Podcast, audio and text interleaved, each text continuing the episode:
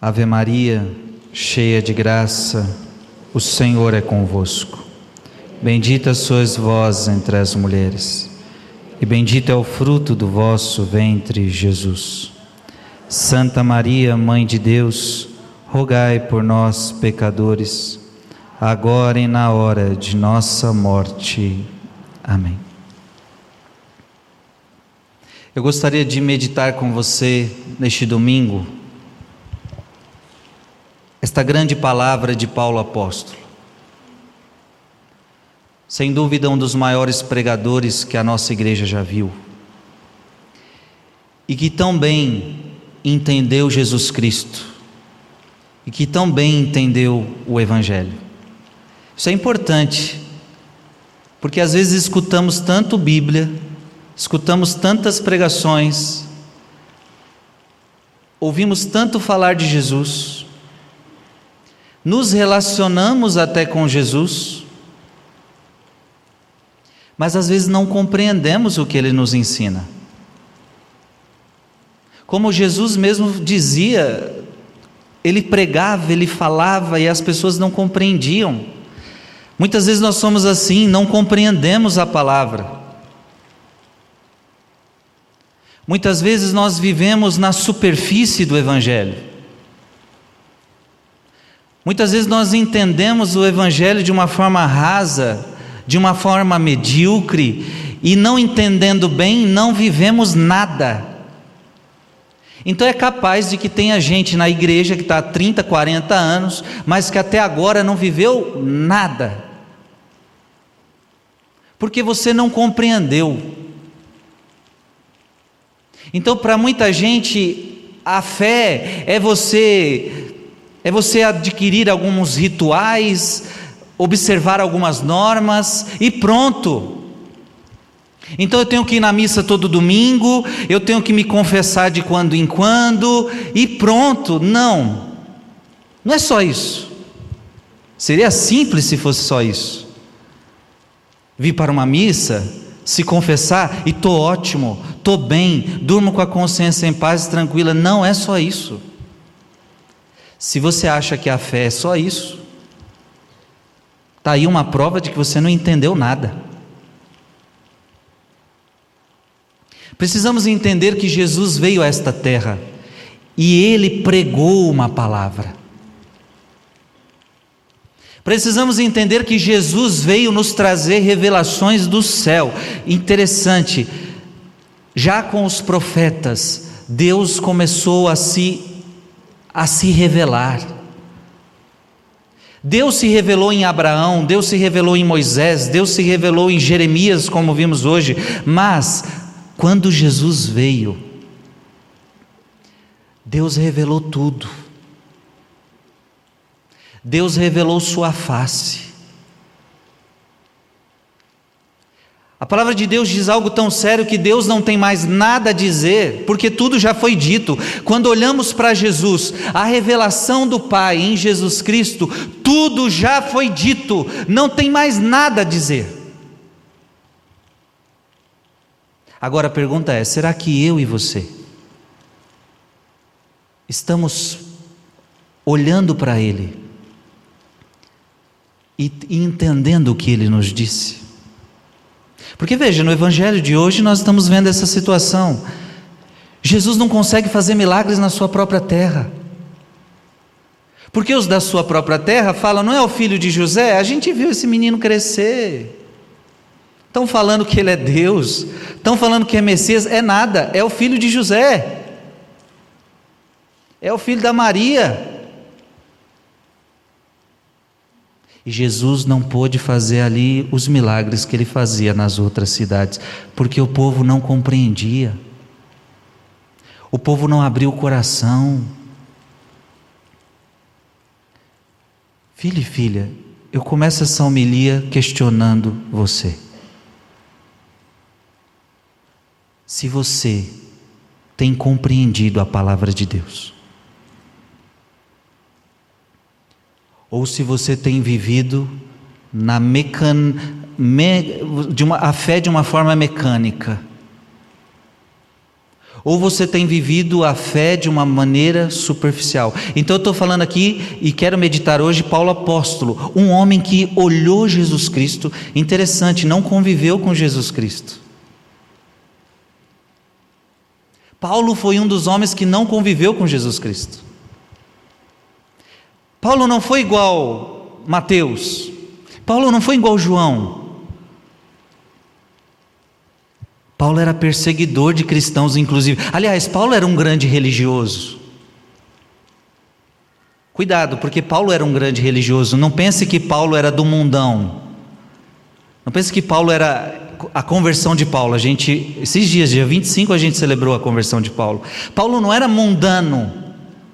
Paulo não era, em outras palavras, ele não era da balada, ele não era do, do mundão, ele não era do, da vida desgarrada, não. Paulo era um grande religioso zeloso, conhecia a Bíblia como nunca, como ninguém, discípulo de Gamaliel, um homem zeloso, um homem de inteligência, só que não compreendia o verdadeiro, a verdade, o, o verdadeiro Deus.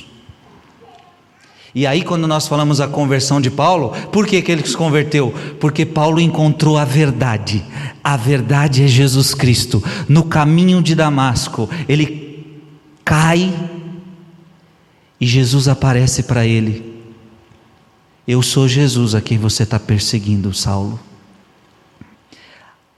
Paulo teve um encontro com Jesus Cristo e começou a compreender o que é o Evangelho de verdade, e começou a compreender o que é Deus. Veja, eu e você precisamos compreender o que é Deus, quem é Deus, é com Ele que nós nos relacionamos. Nós viemos à missa para quê? Para nos encontrar com Deus. Mas quem é Deus? O que é Deus? Paulo entende. Aquela poderosa palavra de João: Deus é amor. Repete comigo: Deus é amor. Se você não compreender esta simples palavra, você nunca vai compreender Deus. Deus é amor. Alguns chegam a dizer que se a Bíblia inteira fosse queimada, do mundo inteiro as Bíblias fossem queimadas e ficasse esse único versículo: Deus é amor. A gente teria um resumo belíssimo da Sagrada Escritura. Deus é amor. Paulo está entendendo isso de uma forma grandiosa. Paulo agora está conhecendo Jesus Cristo. Paulo agora está conhecendo de verdade a Deus. Paulo está conhecendo a verdadeira face de Deus. Porque qual era o Deus que Paulo conhecia? Um Deus severo, um Deus da lei. Como muitos de hoje acreditam que Deus é um Deus de lei, um Deus que tem que ordenar e se você não fizer, você vai para o inferno e ponto acabou. Um Deus meramente de lei. Paulo começa a entender que Deus é amor. E Paulo começa a entender que o que Jesus Cristo veio pregar na terra não foi outra coisa senão amai-vos uns aos outros como eu vos tenho amado. Não tem maior amor do que aquele que dá a vida pelos seus amigos. Talvez essa foi uma das frases que mais Jesus repetiu: amai-vos uns aos outros. Por que, que o mundo está do jeito que está? Porque ninguém quer se amar. Por que, que o mundo tem guerras? Por que, que o mundo tem violência? Porque as pessoas não se amam. E não é fácil amar, porque para amar precisa de Deus. Como as pessoas não querem Deus, as pessoas não sabem amar, não vão amar nunca. E esse é um detalhe importante: sem Deus você não ama.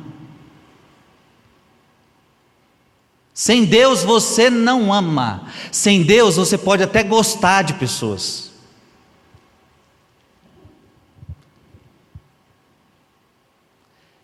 Sem Deus você é capaz de amar, até pode ser capaz de amar, mas um amor geralmente interesseiro.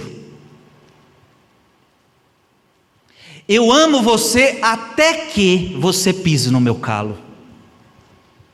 Eu amo você até que você seja fiel a mim. Eu amo você até que você não pise na bola comigo. Este é o amor. No máximo, os mundanos vão chegar a este nível de amor. No máximo, um amor de amizade. Eu amo tanto aquele meu amigo, aquele meu amigo me ama tanto. Há uma reciprocidade. É fácil amar o amigo, é fácil amar quem gosta de você, é fácil amar quem gosta de você. Só que Jesus ele começa a falar coisas ousadas. Jesus começa a pregar um evangelho jamais visto na terra. Porque até o Antigo Testamento, qual era a lei? E, e, e, veja mais uma vez a lei. Qual era a lei? Olho por olho, dente por dente. Isso era questão de, de até da lei de Deus. Olho por olho, dente por dente. Eu trato você bem até você me tratar bem. Se você me tratar mal, você está me dando o direito de te tratar mal. Eu não xingo você, mas se você me xingar, eu xingo.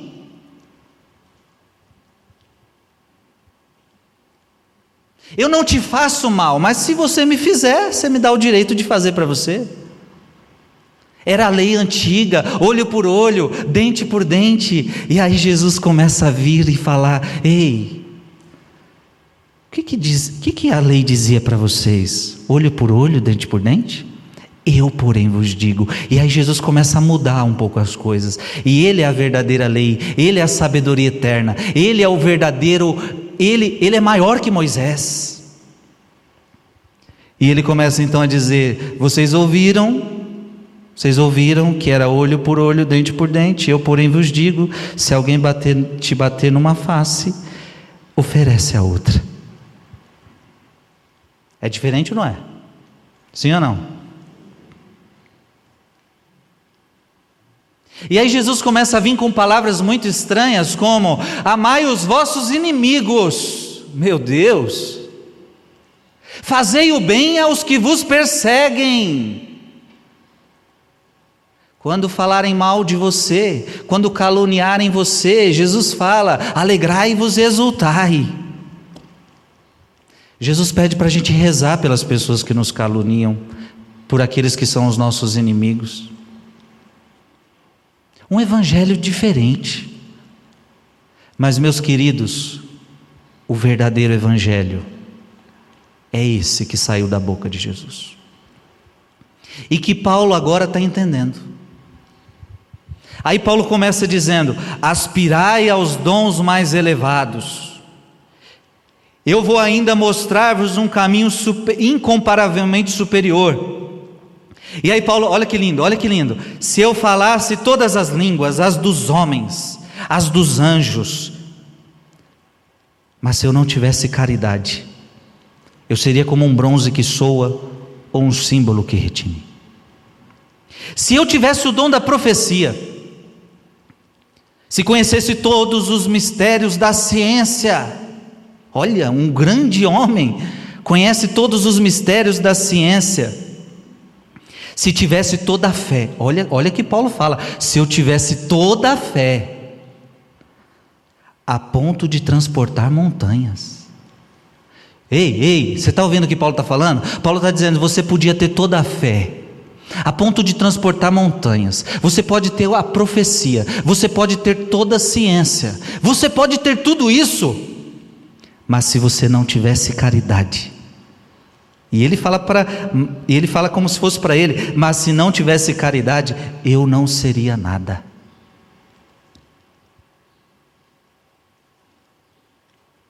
Se eu não tiver caridade, eu não sou nada. Bata no teu peito e diga comigo: se eu não tiver caridade, eu não sou nada. O que, que isso significa? Que tudo que você faz só tem valor diante de Deus se tiver amor. Se não tem amor, não vale de nada o que você faz. Nem que você tivesse toda a fé do mundo a ponto de transportar montanhas. Nem que você tivesse toda a ciência do mundo. Nem que você falasse a língua dos anjos, a língua dos homens, ou tivesse o dom da profecia. Se eu gastasse todos os meus bens com os pobres, se eu fizesse igual Francisco de Assis, você pegasse todos os seus bens, seu carro, sua casa, todo o seu dinheiro do banco e despejasse nas mãos dos pobres. Se não tiver amor, isso também não valerá de nada. Se entregasse o meu corpo a chamas, como Joana d'Arc, morresse por uma causa nobre, mas se não tivesse caridade, nem isto me serviria de alguma coisa. Está dando para entender sim ou não?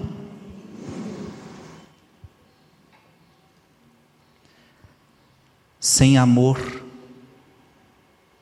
tudo perde o sentido. Sem amor, o teu casamento perde o sentido. Quantos casamentos estão sem sentido nos dias de hoje? Porque tem tudo menos amor. O elo de um casamento tem que ser o amor. Quando um casamento perde o amor, perdeu o sentido. E por isso que muita gente não está sendo feliz no casamento, porque não, não, não, não tem mais vivido o amor. E aí o casamento sem amor vira o quê? Vira uma guerra, vira um ringue, vira uma disputa, vira um jogo de interesses, vira uma divisão sem fim. Vivem juntos, mas são totalmente separados. Vivem juntos, mas vivem juntos brigando o dia inteiro. Ou só não brigam quando estão longe um do outro. Se aproximou, começa a briga. É por isso que na pandemia aumentou o número de casos de briga dentro de casamento, separação. Porque enquanto estava longe, nós dava conta de viver. Começou a viver perto, não deu certo.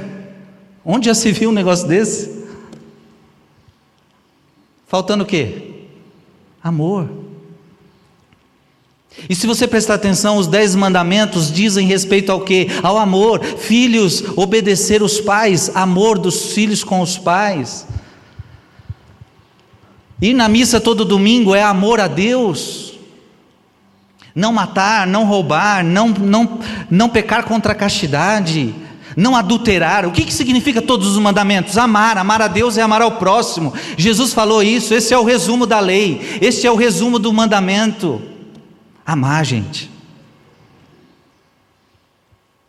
Então, eu, eu Frei Gilson, preciso ter a consciência, diante do evangelho de hoje, da liturgia de hoje, eu preciso ter a consciência que eu preciso amar mais. E talvez essa seja uma boa dedicação para nós esse ano, que está começando ainda. A gente pode amar mais. Podemos ou não podemos? Podemos. Podemos amar mais. É interessante, e o que eu vou dizer agora é argumento de médicos. No leito de morte, as palavras que mais os médicos escutam é: Diga para minha esposa que eu a amo. Diga para os meus filhos que eu os amo.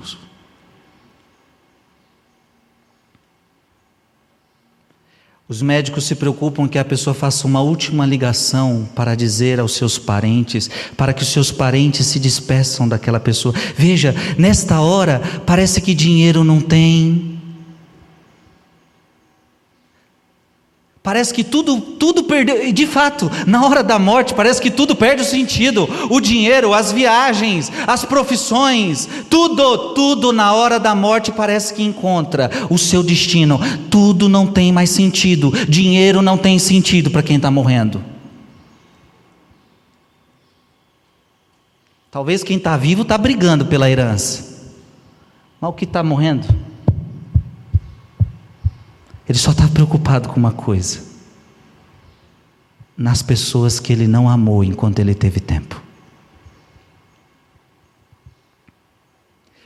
Filhos e filhas, Deus está nos dando tempo para a gente amar.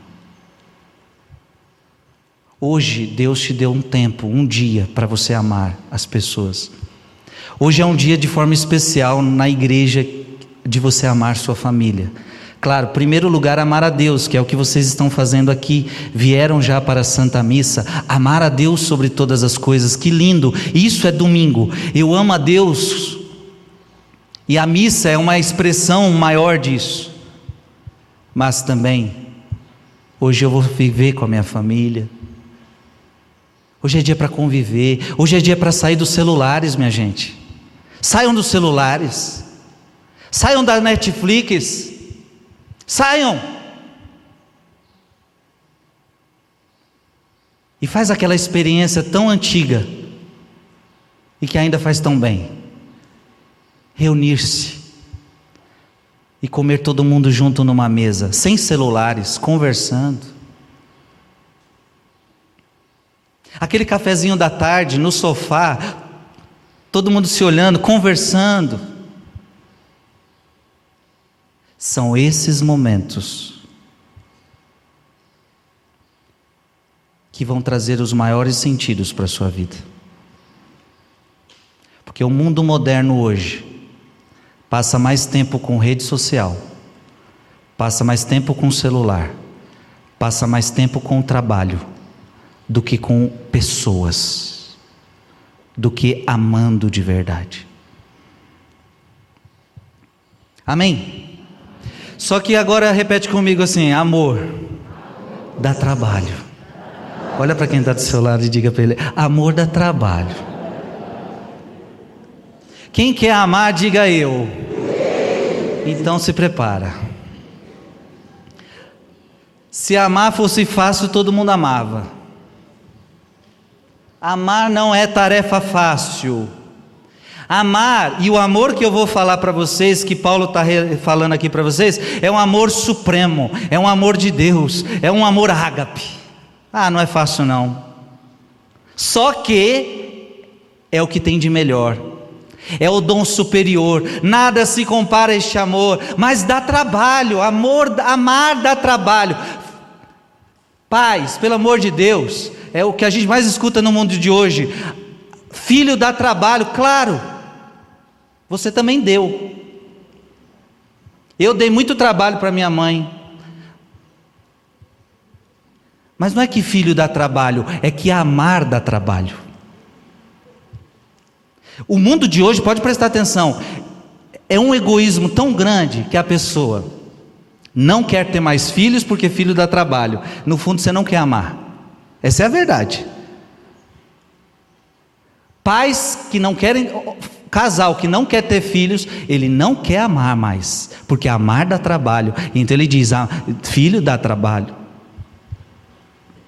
Muitos de hoje têm vocação para o matrimônio, mas não querem mais casar. Está vindo uma, uma onda de gente que tem vocação para casar sim, mas não quer casar. Por quê? Porque casamento dá trabalho. É muito mais fácil viver sozinho, eu faço da minha vida o que eu quiser, não tem gente me enchendo o saco. Eu faço da minha vida o que eu quero. Isso é uma vida egoísta, filho. No Gênesis foi decretado: o homem deixará seu pai e vai se unir à sua mulher, e eles formarão uma só carne. Por que, que Deus nos fez para o casamento? Para que você não vivesse uma vida egoísta. O casamento te coloca na dinâmica do amor. A família é o melhor lugar que a gente tem para aprender a amar e ser amado. E veja que a maior tática do diabo ultimamente tem sido destruir a família, porque o diabo sabe que destruindo família você não aprende a amar e nem ser amado. Esta é a dinâmica da nossa vida. Foi para isto que você nasceu. Você nasceu para amar e ser amado. E onde que nós vivemos isso com frequência? Dentro de um lar, dentro de uma família, recebendo o amor de um pai e de uma mãe e amando. Ah, Frei, mas minha família não é perfeita. O meu pai bebe, o meu pai é alcoólatra. Como é que recebe amor desse jeito dentro dessa casa? Mas é essa experiência, mesmo com as fragilidades, que uma hora ou outra você percebe amor de um pai. Você percebe o amor de uma mãe, por, por mais falhas que aquela pessoa tenha. Sim ou não? Não foi dentro de uma casa que você aprendeu a amar e ser amado? Às vezes você até aprendeu que teu pai te amava com uma cinta na mão. Você apanhou, chorou, aí você cresceu e falou: Meu pai me amava. Até a cintada era cintadas de alguém que queria corrigir você porque amava você. Até aquilo que não foi tão bom, no final das contas, ele estava tentando me amar. Porque às vezes é isso, o pai e a mãe está tentando amar, às vezes não sabe amar, ama do jeito errado, mas está tentando. E a vida em família é isso, é, é, uma, é um amar constante. Agora, amor dá trabalho. E aí Paulo começa. A caridade é paciente. Ser paciente é fácil? Quando você já falou duas vezes para a criatura não fazer aquilo, ela faz.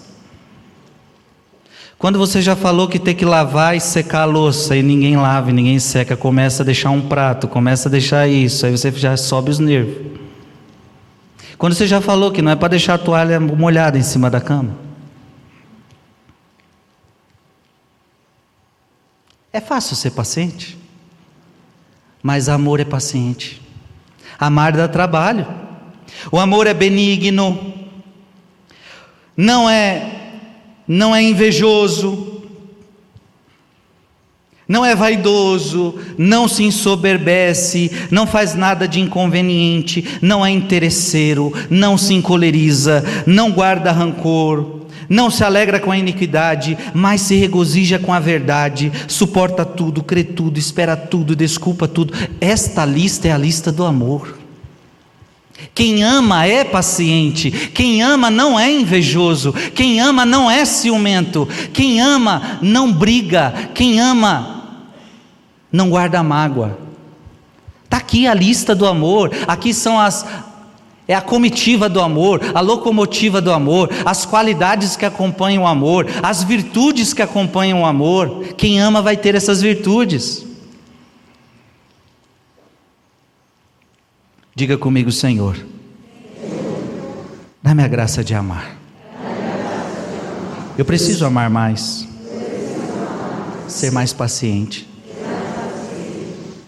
Bom. Menos, não ser invejoso. Não ser vaidoso. Não ser orgulhoso. Não fazer nada de inconveniente não quero ter um amor interesseiro. Não quero me encolerizar. Não quero guardar rancor. Não quero me alegrar com a iniquidade. Quero me regozijar com a verdade. Quero suportar tudo. Quero crer. Quero esperar tudo eu quero desculpar tudo. Dá-me a graça de amar mais, Senhor. E onde que você tem que amar mais? Dentro da tua casa. Eu tenho certeza do que estou dizendo. Todos nós aqui precisamos amar mais dentro da nossa casa, porque é muito fácil a gente amar as pessoas aqui, que a gente vê de vez em quando. Tem muito marido que trata todo mundo com educação. Chega em casa, a mulher é tratada como se fosse sei lá o quê. Ou ao contrário, a mulher trata todo mundo bem do lado de fora, chega em casa, trata o marido como se fosse qualquer coisa. Filhos que são educadíssimos, sabe? Eu conheço filhos que são educados. Você chega, nossa, que menino educado, que, que, que, que jovem maravilhoso. Isso é fora, dentro de casa. É ridículo o tratamento que ele dá aos seus pais. Às vezes você, pai, também, com os filhos dos outros, ai que bonitinho, ai não sei o quê, e chega dos seus próprios filhos, você trata eles super mal. É difícil amar os de casa. mas é, é necessário. Amém? Para terminar, a caridade não acabará nunca. Ah, que bonita, a caridade não acabará nunca. Deus nunca vai se esquecer de quem você amou. Deus nunca vai se esquecer dos seus atos de amor, nunca. E diz a Bíblia algo forte: que o amor apaga uma multidão de pecados ainda.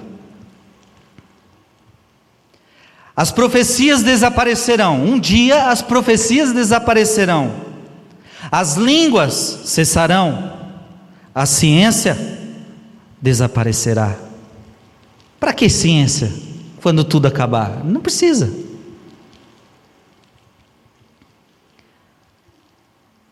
Com efeito, o nosso conhecimento é limitado, a nossa profecia é imperfeita, mas quando vier o que é perfeito, desaparecerá o que é imperfeito. Repete isso comigo. Quando vier o que é perfeito, desaparecerá o que é imperfeito. Quando eu era criança, falava como criança, pensava como criança, raciocinava como criança. Quando me tornei adulto, rejeitei o que era próprio de criança. Agora vemos no espelho, confusamente. E Paulo começa a falar do céu, hein? Olha que bonito isso, preste atenção, porque é aqui que termina tudo. Agora nós vemos no espelho, confusamente, mas então veremos face a face. Olha o que Paulo está falando. Paulo está dizendo: olha, agora nós não estamos vendo a Deus, até que vemos, mas vemos como no espelho, confuso. Você olha para um sacrário e você vê Jesus, só que ainda você vê pão. Você vê Jesus, mas você vê ele de forma confusa, você vê ele como num espelho. Paulo está dizendo: um dia você vai ver Deus face a face. Imagina agora você chegando diante de Deus e olhar a, a, o rosto dele assim, igual você está vendo o meu, igual eu estou vendo o seu. Você já pensou nesse encontro? Face a face, sem nenhum véu.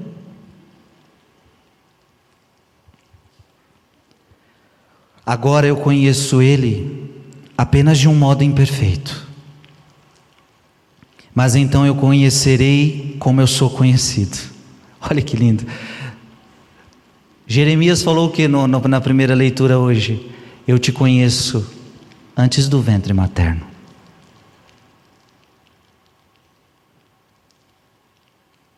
Deus te conhece mais do que você mesmo. Deus te ama com amor eterno, e um dia você vai ver Deus face a face e vai conhecer a Ele assim como Ele te conhece. Atualmente permanecem essas três coisas: fé, esperança e amor. Repete: fé, esperança e amor. As três principais virtudes, fé, esperança e amor, mas aí Paulo termina com chave de ouro. Mas se temos que dizer qual é a maior, a maior é o amor a caridade. Amém? É bonito porque Paulo termina falando do céu. E Paulo, como que resumindo, ele está dizendo para mim e para você: olha, deixa eu te contar um segredo. No final de tudo, só vai contar se você amou. O próprio Jesus disse isso.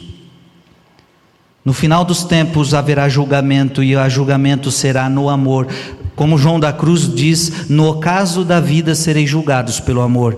Olha, eu estive preso e você foi me visitar.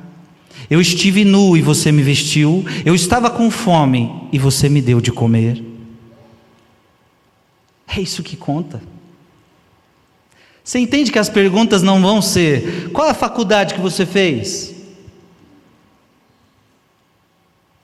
Quanto de dinheiro você acumulou nessa terra? Quantas viagens você fez pelo mundo todo? Não, não vai ser isso. A pergunta vai ser: você alimentou quem estava com fome? Frei Gilson, você alimentou quem estava com fome? Como ontem mesmo eu fiz essa experiência, voltando de viagem. Gente, essa chuva. Aí você vê uma mulher no farol, tomando uma chuva, com uma placa: Eu preciso comer. E aí a gente passa por isso como se não fosse nada. Ou às vezes dá um real como se a pessoa conseguisse comer com um real. É nessa hora que a gente tem que aprender. Isso é evangelho. É nessa hora que eu, eu peguei o dinheiro que a gente tinha, dei uma refeição para ela e falei: Filha, vai sair dessa chuva, vai comer. E o que, que eu vi naquela mulher? Um sorriso. Muito obrigado. Porque talvez ela tinha que ficar ali naquele farol, real em real, até na chuva. Isso é, é isso, gente. É isso que vai nos salvar. É isso que é evangelho, se a gente colocar em prática. Não adianta ficar só no blá blá blá. É preciso viver o amor. E aí Paulo termina dizendo o quê? Gente, no final das contas, é isso que vai valer. E, no, e o que é céu? Aí Paulo está dizendo: o que é céu? Céu é isso: é você amar e ser amado. É essa a experiência que nós vamos fazer no céu, a experiência do amor, por isso que não acaba nunca. No céu você vai amar e vai ser amado. É essa a experiência que Deus quer que a gente comece nesta terra: amar e ser amado. Amém? Vamos ficar de pé.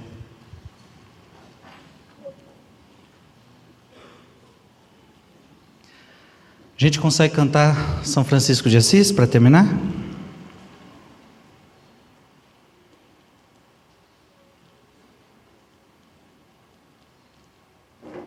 Vamos cantar a versão antiga. Eu tenho uma, mas vamos cantar a versão antiga.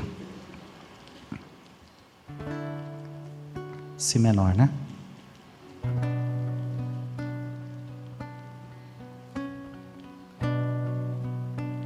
Fecha teus olhos.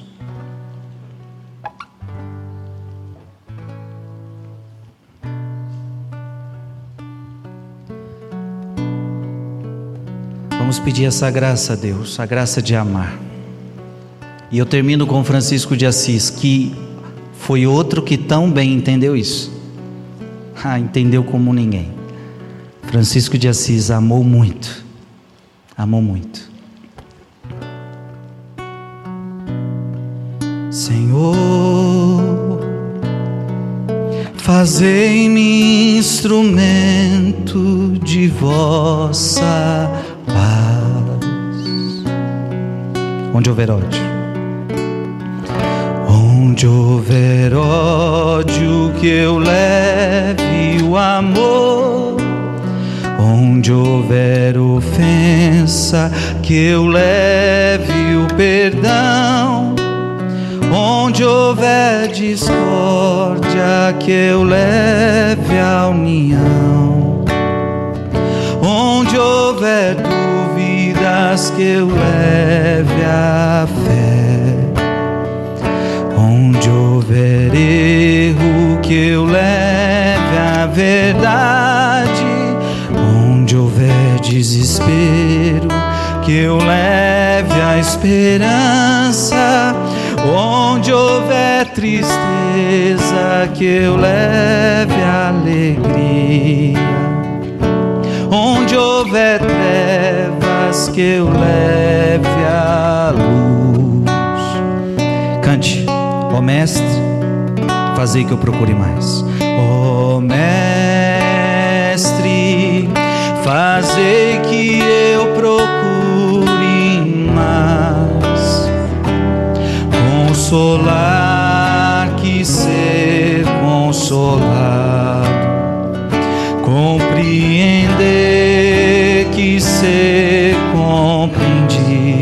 Amar que ser amado. Amar que ser amado. Pois é dando que se recebe. É perdoando que se é perdoado. E é morrendo. E é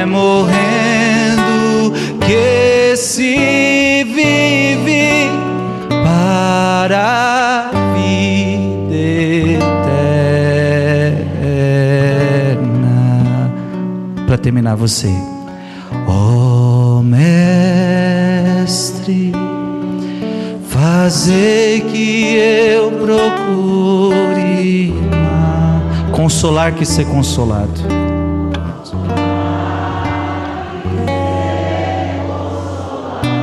Compreender que ser compreendido.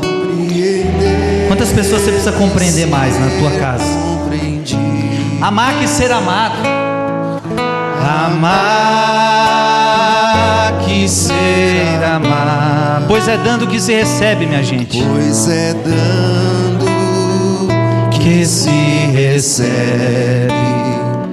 É perdoando que se é. Quantas pessoas você está precisando perdoar?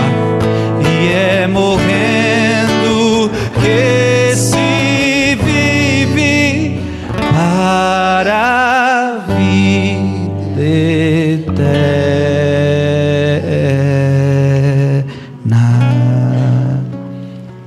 Viva nosso Senhor Jesus Cristo.